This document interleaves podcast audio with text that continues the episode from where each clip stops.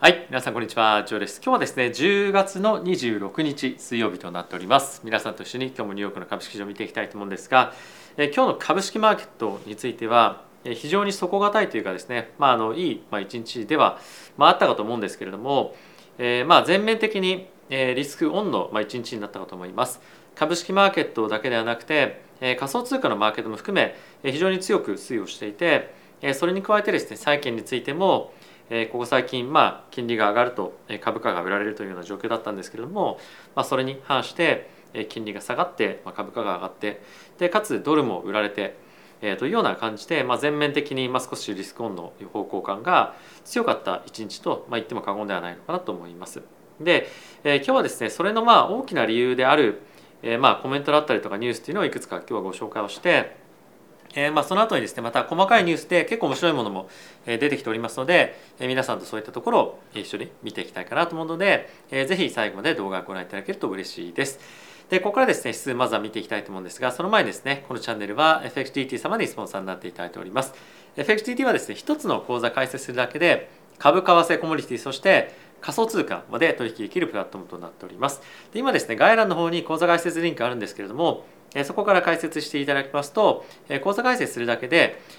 取引ボーナス1万円のプレゼントそして、15万円分の取引ボーナスもらえるまで、入金額に対して70%の取引ボーナスがもらえますと。つまり25万円分入金して15万円分の取引ボーナスがもらえますと。でこれに加えて、今ですね入金額30万円以上であれば30%そして30万円未満であれば20%の取引ボーナスがもらえて、まあ、これ上限120万円までもらえますので、えー来週ですね FOMC もあるということで、えーぜひこういった相場で使っていただきたいですし、まあ、今日仮想通貨も、まあ、イーサなんかは10%ぐらいそしてここ最近は為替もかなり大きく動いてますよねなので、まあ、こういったボーナスを使ってえーまあ、この取引していただくことで、まあ、自分のえ持っている資産よりもまあ大きいまあものをですね減少して取引できると思うのでぜひご活用いただければと思っております。はい、ということで、えーまずはですね指数の方を見ていきましょう。えーダウがですねプラスの1.07%、S&P がプラスの1.63%、ナスダックがプラスの2.25%、ラッセル2000がプラスの2.74%となっておりました。米国の10年債の金利なんですけれども、え今日は17ベース下落してまして、えー10年債が4.08というところまで下落をしております。で UK の金利ですね、引き続き10ベースぐらい下落をしていて、まあ、グローバルでかなり今日は金利が大きく下がった一日となってましたね。でこれに加えて我々としては注目したいのが、まあ、ユーロもそうですけれども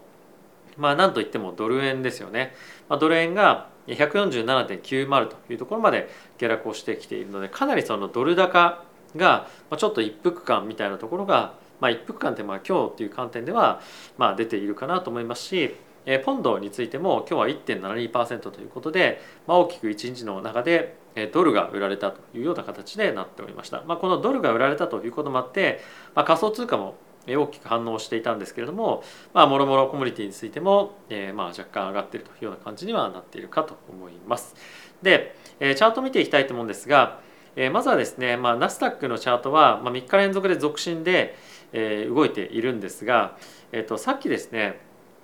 えっ、となんだっけな Google アルファベットの決算が出たんですよ。で、えこれがですね、まあ、悪かったということもあって、まあ、ちょっと今タイミング的にそういったニュースもあって売られてはいるんですがこれ結構面白かったのがあのこの仮想通貨じゃなくてこの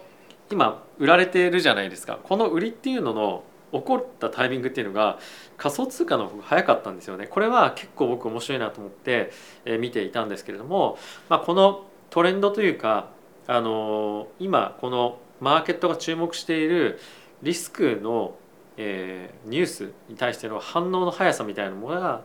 あ、結構このあの株式マーケットと、えーまあ、仮想通貨のマーケットで、まあ、差があったっていうのは一つすごく面白くてでこれっていうのはおそらくなんですけれども、トレーディングプラットフォームとして、仮想通貨のプラットフォームの方があの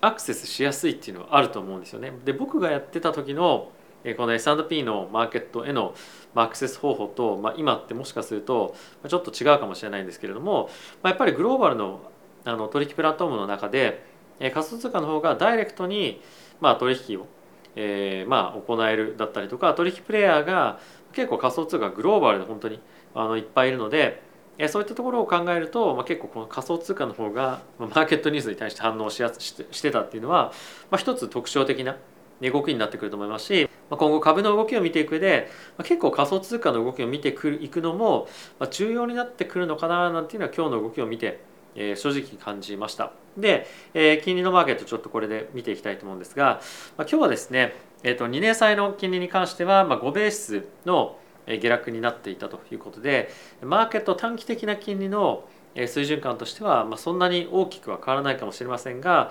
ある程度その景気の鈍化っていうところが少しずつ見えてきたっていうのがその2年債よりも10年債の金利とかの下落が多かったっていうのが大きかったっていうのがま出ていたりはするのかななんていうのは思っていますと。で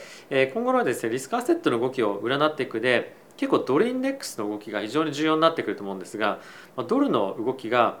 ちょっとあの大きく変わり始めていると思うんですよね。で今ちょっとサポートになっているようなこの50日移動平均線とかっていうところを大きくズバーンと抜けてきたりするとまたテクニカル的な売りとかっていうのも入りやすくなったりするんじゃないかなと思うのでこのドルの動きっていうのは非常に、まあ、の金利とも密接にかかってはいるんですが注目をしておきたい一つのポイントになってくるんじゃないかなと思います。でえここからですねもろもろニュース見ていきたいと思うんですけれどもえまずはこちら見ていきましょう。えこれはですね、ウォール・ストリート・ジャーナルのニックさんがまツイートデーモを出していたものなんですけれども、え上院のですね、アメリカの上院の銀行委員会というものがあるんですが、そこでえバイデンじゃなくて、えっとえっと、パウエル議長に対して次のですね FOMC でのえ利上げの,、まあ、あの規模というか幅についてえもっと引き下げた方がいいんじゃないかっていうようなことがですねま言及されたんですよね。で、え、もう11月の FMC に関しては、まあ、今経済指標だったりとかを見てもろもろ変更することはできないと思うんですけれどももしかすると中間選挙っていうのも2週間後だったかな控えてることもあって、まあ、結構その辺りのプレッシャーが勝ったりする可能性もあるんじゃないかと思いますし、まあ、あとは今回の FMC そして次の CPI とかも含めていろいろ経済指標も含め見ていく中で、まあ、る程度経済の減速性みたいなものが見えてくることで50ベースに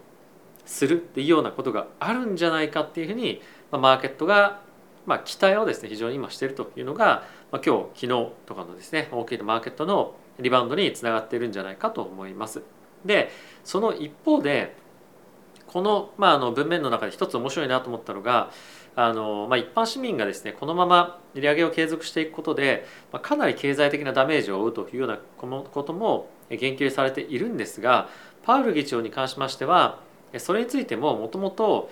物価が上昇し続ける方が結果的に一般市民に対してのダメージが大きいというのは常々言ってたんですよね。なのでそういったことに対して次の FOMC でもう一度やっぱり言及をちゃんとするのかどうかっていうのもかなり注目かと思いますし、まあ、あとは12月の FOMC で50ベースなのか75ベースなのかそういったところの議論が行われるのかみたいなところも、まあ、この前のあのニックさんの記事だったかなにもありましたけれども、まあ、非常に大きな注目のポイントになるんじゃないかなと思うので、まあ、その辺りの議論が FOMC でどうなるのかそして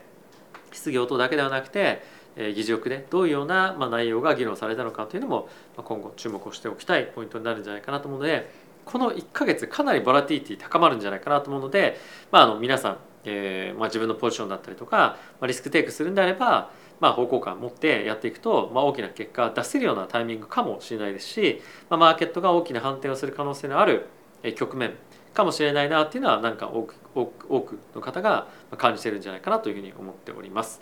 はい、で次なんですけれども、えー、今日ですねアメリカのケーシラーの数値が出て、まあ、これケーシラーというのは住宅の価格の指数ですね発表されたんですが前月と比べると上昇幅みたいなものがですね、まあ、上昇幅っていうか、まあ、価格が簡単に言うと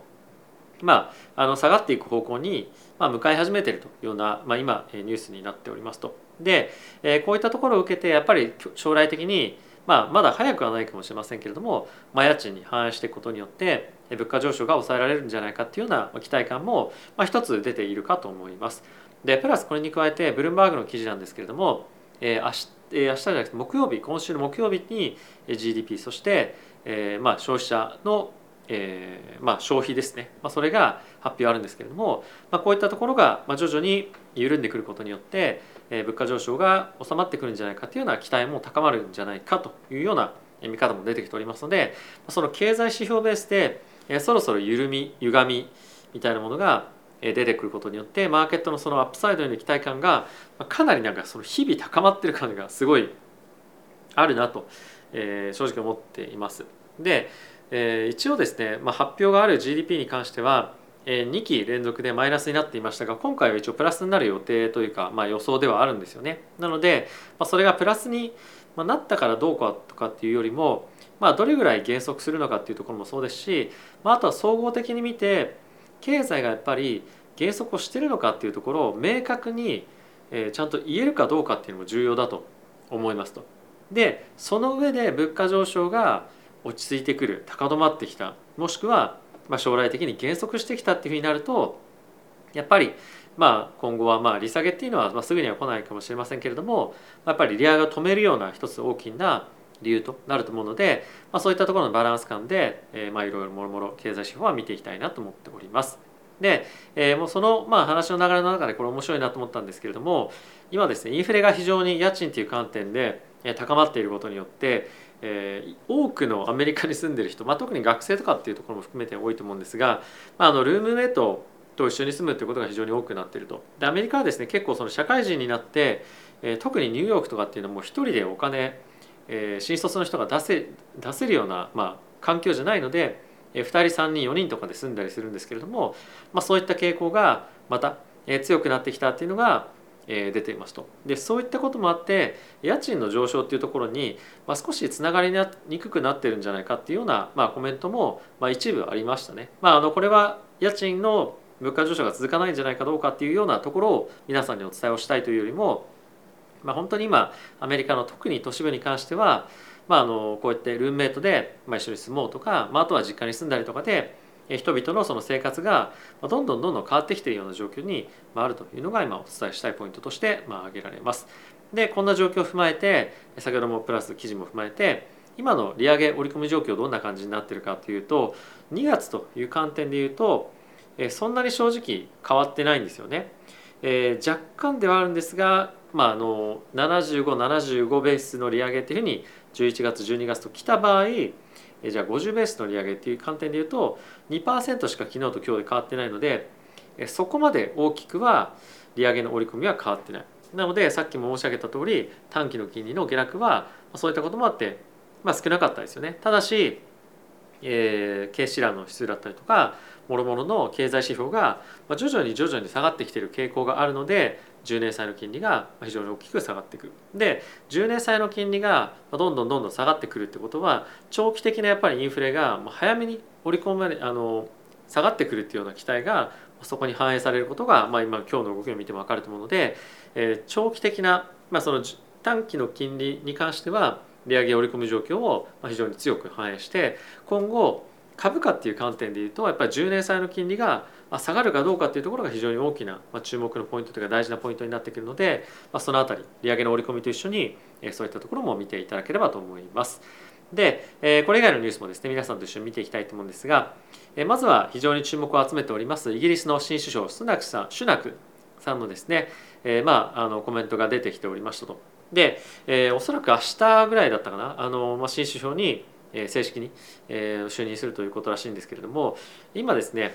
コメントとして出ていたのは「Our economy is facing a profound economic crisis」というふうに書かれているんですけれども、まあ、もうすでに今 UK に関してはイギリスに関しては、えー、なんだもう来たるもうファイナンシャルクライシスというかまあ経済の、えー、まあ危機的状況にもうあるも同然ですよと。つまり自分が就任した時はもうそういう状況にありますよということを、まあ、明確に発信をしてこれを自分がどう変えていくかということを、まあ、見てほしいっていう意思表示なんじゃないかなというふうに、まあ、僕は思ってます。なのでここの状況はこれまでの人のせい。でここからどう変えていくかは自分の実力。なのでここは明確に自分がなったことによってあのな何かな？まあ線引きというかしっかり基準値を、まあ、作るっていうことがまあ、結構今回のコメントで非常に重要なポイントだったし、まあ、それを明確に最初に言っておくことで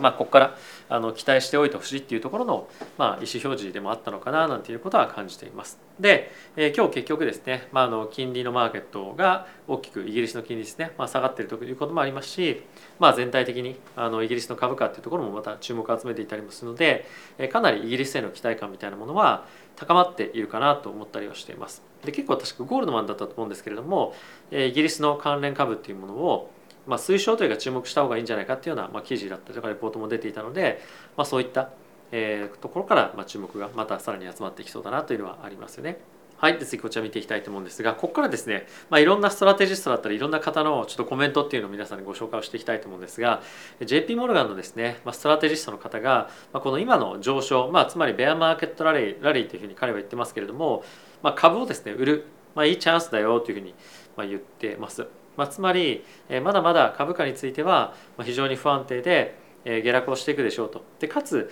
S&P についてはまだそこを掘っていくでしょうという前提のもと今後株価、まあ、株だけじゃなくて非常に今金利が高い数字にもあるので、え債券だったりとか、まあ、そういったもろもろ国債だけじゃなくて社債だったりとか、まあ、いろんなプロダクトをもっともっと見ておく方がいいですよ。なので株だけに集中していくんじゃなくてもっと違うところからリターンをしっかりと、まあ、あの出せるようにアセットをまあ分散していきましょうということをまあ推奨しているという記事ですね。でそんな中なんですけれどもここ最近ですね、まあ、非常に、まあ、あのよく、まあ、いろんなニュースとか YouTube でも取り上げてる人いますけれどもアメリカのですねペンシルバニア大学というところで今教えておりますジェレミー・シーゲルさんと非常に有名な方がいらっしゃるんですけれどもまあ彼はですね今後ある程度今のそのマーケットはまあ悲観になりすぎていると。なので、まあ、近い将来ですねもともとその FED っていうのはこれまでずっと言ってることが間違ってきててまだまだ利上げが続いてかつ利下げはできないような状況が続くって言ってるけどもそれもまた間違いだっていう感じで、まあ、来年金利はですね下がっていくことも想定されるので、まあ、今こそまさにキャッシュがある人は株の買い時ですよっていう感じで今まあ押してるという感じですね。まあ、かなり相対的あ相対的じゃない反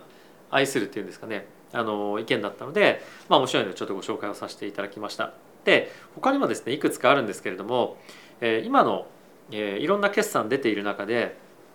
まあ、決算の内容が悪かったりとか、えー、その予想よりも悪かったりとか、えー、どんどんどんどん悪化していってる状況という中でも株がですねそんなに売られないというような現象が、まあ、マーケットで今え起きてるというふうにあのこの記事では書いてあってえそんなことをやっぱり見てみるとある程度、まあ、悪い状況についてはもうマーケットは織り込んでるんじゃないかっていうふうにまあ言ってるっていう記事ですね。でえこれはあの正直なところここ最近こういったまあ悪い決算が出た日とかでもここ最近株価ずっと上がってたじゃないですか。でそれっていうのは基本的にそのイギリスの金融危機みたいなのが起こったりとかするんじゃないかヨーロッパ初の金融危機みたいなのが起こるんじゃないかっていうような不安がものすごいマーケットにあった中トラスさんがですね首相を辞任されて今回シナクさんが首相を、ね、就任にするっていう話になってますけれどもそういったあのまあアメリカとは関係ない要因でグローバルのマーケットがまあ復活してきたっていうのもあると思うんですよね。なのでこれをまああのちょっと鵜呑みにするのは僕個人としては正直ちょっと危ないなというふうに思っております。まあその理由としても後ほどちょっとあのお見せしたいんですけれども、まあ、また別の記事に行きましょう。で、えー、もう一個これ見ておきたいのが今ですね、えー、個人投資家だけじゃなくていろんな機関投資家も含めてものすごくですね個別株を買っているというような、えー、状況に今あるというふうにバンコブアメリカが言っていますと。で、これはですね非常にまあ面白いデータなんですけれどもえっ、とですね3週間過去3週間振り返ってみるとそこで買われた個別株のボリュームっていうのが2008年以来の最高水準になったと、売られたというか、まあ、あの買われたというか取引の売買の水準ですね。でこれが今ものすごい買いにつながっていて、えー、個別株を今もうみんながまさに買いあさってると、まあ、あのやっぱり今が非常に安いから、まあ、いろんなところに物色をして資金を入れているということかと思います。まあ、それがここ最近の、まあ、底打ちのような動きにつながっているというようなことかと思うんですけれども、まあ、これも非常に面白いあの動きですよね。やっぱり個別株が今買われているっていうのはまあ、やっぱり安さが出てきてるっていうのも、まあ、一つあると思いますただし、えー、もうこれも本当にやっぱりもう何回も申し上げている通り